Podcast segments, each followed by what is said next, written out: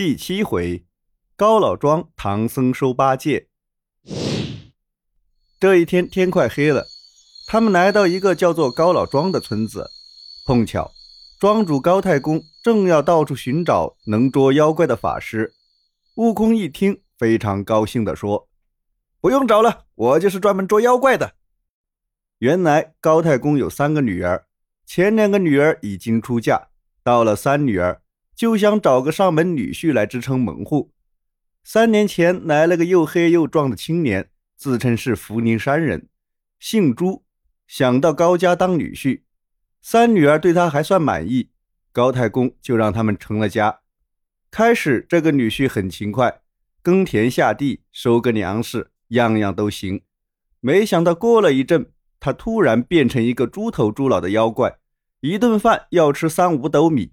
来去都腾云驾雾，这半年来竟然把三女儿锁在后院，不让人进去。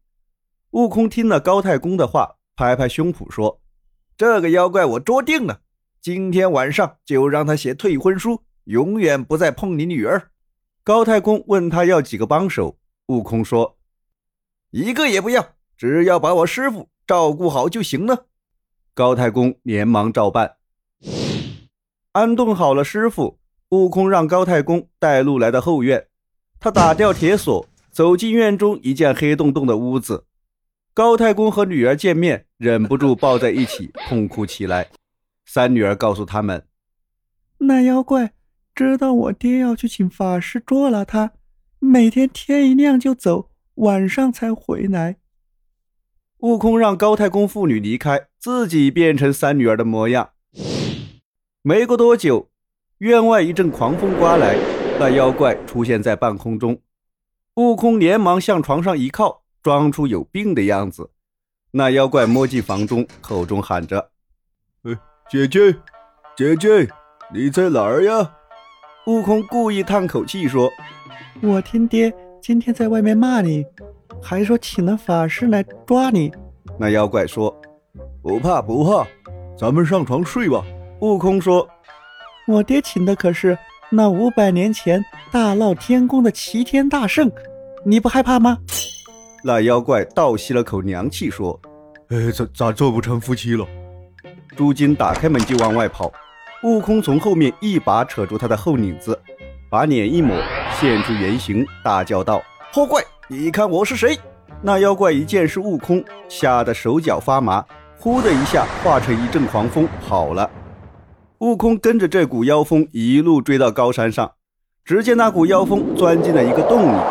悟空刚落下云头，那妖怪已现形从洞中出来了，手里拿着一柄九尺钉耙，骂道：“你这个弼马温，当年大闹天宫，哎呦，不知道连累了我们多少人，今天又来欺负我，让你尝尝我的厉害，看耙！”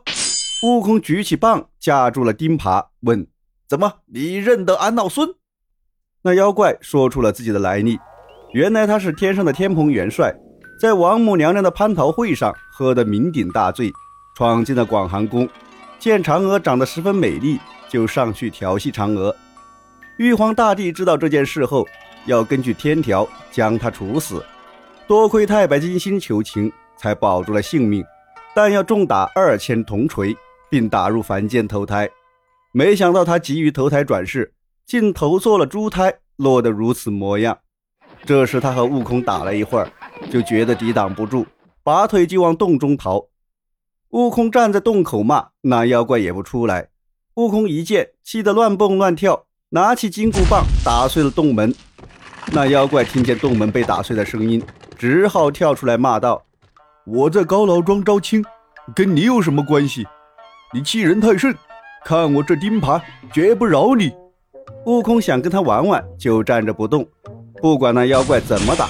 悟空的头皮连红都不红。那妖怪使劲一打，溅得火星乱飞。这下可把他吓坏了，说：“嗯好好头，好头，你原来不是在花果山水帘洞，怎么跑到这儿来了？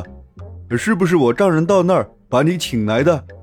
悟空说：“不是，是我自己改邪归正了。”保护唐僧西天取经路过这儿，那妖怪一听“取经”二字，啪的一声一丢钉耙，拱了拱手说：“麻烦你引荐一下。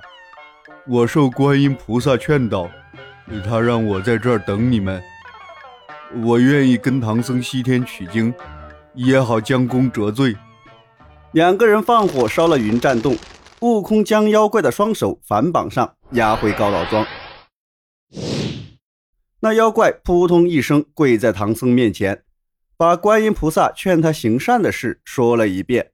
唐僧十分高兴，叫悟空给他松绑，又请高太公抬出香炉烛台，拜谢了观音，还给他取了个法号叫猪悟能，别名猪八戒。高太公又给猪八戒准备了一套僧服、僧鞋、僧帽等穿上。临走的时候，八戒一再叮嘱说：“众人啊。”你好好照看我老婆，如果娶不成亲，我还是要还俗的。你不要把我的老婆再许给别人呀！悟空听了笑骂他胡说八道，八戒却说：“我这是给自己留条后路呢。”